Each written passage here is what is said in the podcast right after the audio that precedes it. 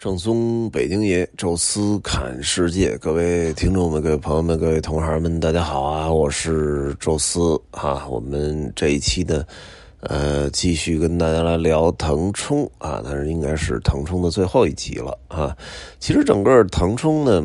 怎么说呢？我我还是抱有很高的期待值的啊，但是整体。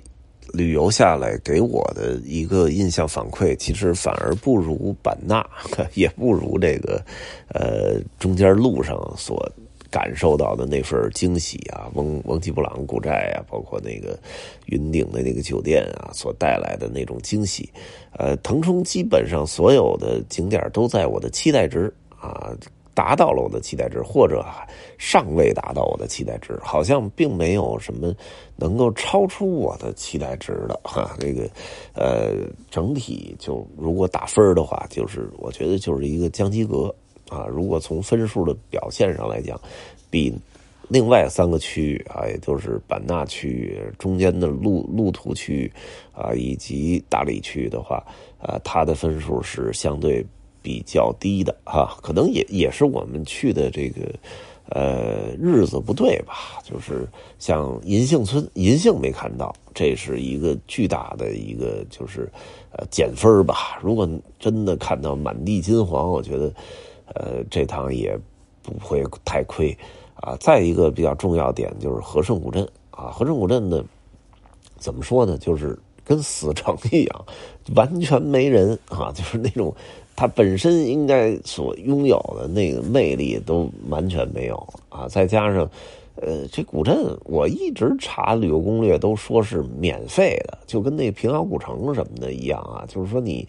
真正进入这个古镇应该是不要钱的啊。不过里边有这和顺图书馆啊，有什么这个什么文庙啊，什么乱七八糟这些东西啊，卖一个联票啊。如果你真的是喜欢那个。哎，古镇里边那些景点你买一临票，这个像平遥也是这么操作的，就是平遥古城你随便进，哎，但是你想进那些什么县衙呀、文庙啊、什么什么那些大院啊，对不起，您得再单独买张票。我觉得这个特别合理。哎，古城是大家的嘛，就是本身就是一个居住生活区，呃，该进谁进谁不进。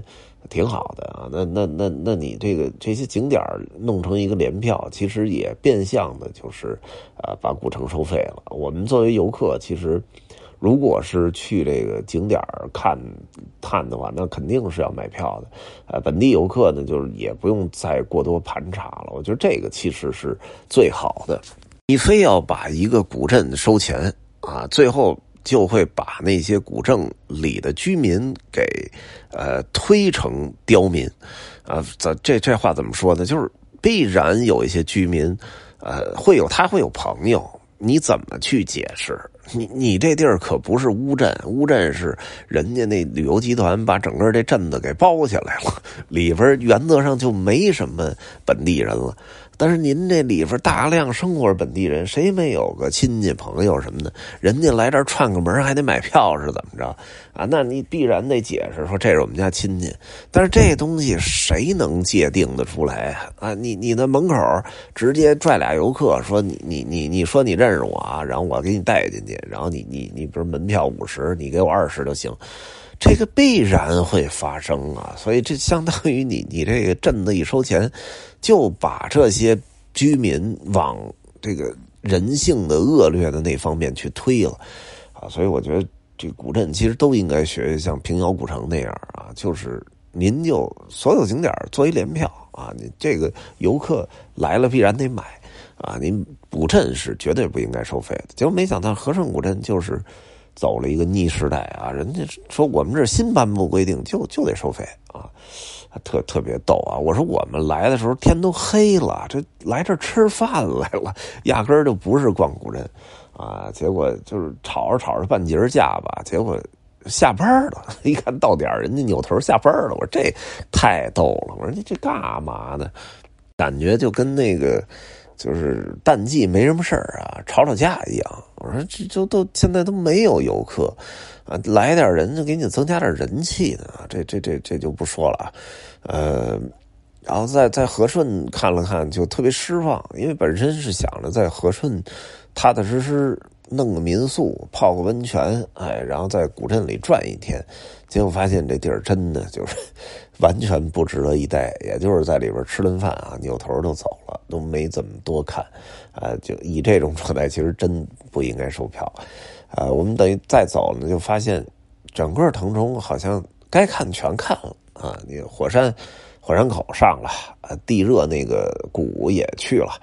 呃，黑鱼河那个柱状节里也看到了，银杏村没落叶了，然后和顺也看完了，啊，该泡的温泉也泡了，国殇墓园也去了，啊，所以这整个这个腾冲这区域里边想看的东西全看完了，那就没必要在这待着了，两个晚上足够了，我们就往回开。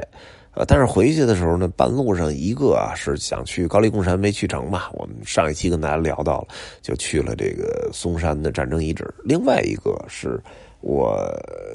一直就是查资料的时候一直特别想去的这个帕林艺术村，啊，结果这个地儿还真的是给我带来了惊喜。话说这帕连艺术村是怎么查到的呢？其实是在查这个腾冲民宿的时候，哎，查到了一公众号啊，聊到了说有这么一个非常特别的民宿啊，是用牛棚改造的啊，就牛圈改造的，所以这民宿呢叫艺术圈。啊，据说是一位艺术家，就是信王军啊，这是一个国内还挺有名的一个行为艺术家，哎，然后他在这儿呢生活的时候改造了一个牛圈，啊，然后给改成了一个民宿，然后把里边还弄了很多这种什么七八十年代这种特别复古的那种老东西放在那儿啊，然后特别有艺术气息、艺术氛围的民民宿，哎，然后我就找这联系方式啊，死活就找不着，啊，就好像感觉他。并没有真正经营一样，啊，然后我说那在哪儿？我去看看啊。结果一看，还不在腾冲市区里，啊，腾冲市外边的这么一个小村子叫帕连村，哎，后来就查这帕连村啊，发现它已经成为了一个艺术家的村落，哎，我说那值得就是专门下来去看一看，啊，所以就等于是从腾冲。往回翻啊，其实当天是可以一口气儿干到大理的，呃，大概四个多小时啊，就是中间腾冲吃，呃，在在宝山吃顿饭就行，哎，但是呢，我中间加了这么两个景点所以当天就只能是住在宝山了，这样才时间上比较宽裕啊。但是第一站我们就来到这个帕连村啊，大概从腾冲市区开过来就是一个小时的车程。这个地儿原来据说就是一个普普通的小村落啊，但是这个艺术家信王军啊，在这儿居住了一段时间，开始改造这村落啊，把这村落改成那种极具艺术气息、艺术氛围那种感觉。我觉得还是所有的这种艺术村的改造里边最成功的一个啊。怎么这么说呢？就是它完全意义上的保留了这个村子原生的这些乡土气息。啊，就是这里其实并没有特别多的艺术家真正就在这儿什么建个艺术工作室、开个画廊，这个非常非常少。啊，里边住的依然还是这些农民啊，但是这个村子已经被这些艺术家们的改造变得彻底的大变样了啊。我刚才提到那民宿，其实就是这村子村口的一地标。啊，但是并没有经营啊。据当地人说，还是疫情的原因。另外一个，我看他其实也有点过分的艺术的那个追求了。这这这民宿就一一间房，你你这怎么经营啊？但凡是个民宿，你至少得搞个六七间房吧。就这样，你这个经营成本才能被摊低。你这一间房，你你说你卖多少钱？啊，你你除非你卖大几千啊，否则你你还得雇人专门那盯着，然后网上去接单啊，这这就是非常的，我觉得非常的不理智啊，所以他这其实把这个民宿改建完了，好像就没开啊，这个就就完全是一种就是展览的状态啊，但是确实那个氛围做的。特别好，拉满了啊！在村口呢，还有一个墙上，是一个小小女孩拿着个照相机啊，然后特别的大啊，画的也非常真实。然后边上还给你做了一留白，也就是说你是可以参与到这幅作品当中啊。这个其实就是一种装置艺术了，就是那种互动的感觉，是艺术家专门给你留出的一个发挥空间。所以我就站在那个留白那地儿，叭叭叭跳了半天啊，结果把大家这个气氛 一下给带起来了，然后就大家就开始跟疯了一样都去跳去，然后各种表现，然后后边的很多艺术也都参与进来了。后来就看把那个丽红姐给乐的，就是之前这个有这个就是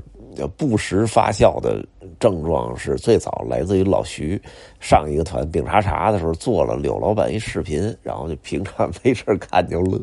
啊，所以最后给命名为叫老徐什么间歇性发酵综合症，啊，结果最开始的时候，于师傅录他那个什么，呃，那种纪录片然后也不是录到哪儿就有意思了，突然就乐上，啊，完了，结果后来到这村里之后，力宏开始间歇性发酵综合症啊，但是确实挺逗的，就是大家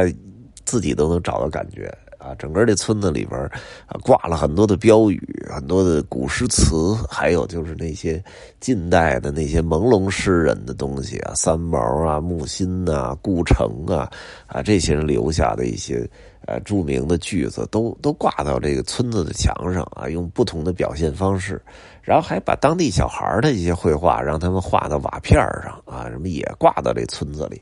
啊，这个就变成了一种艺术上的共同的创造了哈。然后现在呢，这个村子可能也知道这艺术变成了他们的一个呃重要的一个标志啊。所以这村子呢，每年就会找一些艺术家来跟他们合作，就是我给你提供场所啊，还可以给你们提供一部分的资金。啊，然后你你可以过来来进行你的创作，我们给你足够的支持，啊，所以我们在这村子里还碰到了一个艺术家啊，然后他在在一面大墙上画了一个孔雀，啊，这孔雀呢还是用夜光材料画出来的，据说到晚上的时候啊，就闪闪发光，然后中间的那个孔雀的那个造型反而。不怎么画，其实是希望让人站到那儿啊，然后出现一种独特的那种拍照的体验啊。然后它那名字就叫“为你开屏”，啊，所以我觉得这种互动的感觉就是特别有意思啊。然后我们那个饭啊，午饭也在那儿吃的。其实一开始都。没想着村里吃啊，但是也确实到饭点了啊，正好走到一个呃院子边上，有一做了一个跟柴房似的那么一个，好像就叫柴房柴房餐厅啊，我们就坐里边了，两三张那种特别矮的小桌，然后进去问了问人家，人说我我们这儿反正是营业的，说现在就有这些菜，就让我挑一挑，我就挑了一些素菜吧，素菜为主。啊，因为，呃，这地儿就是你也不知道它烹饪水平怎么样啊，所以就，呃，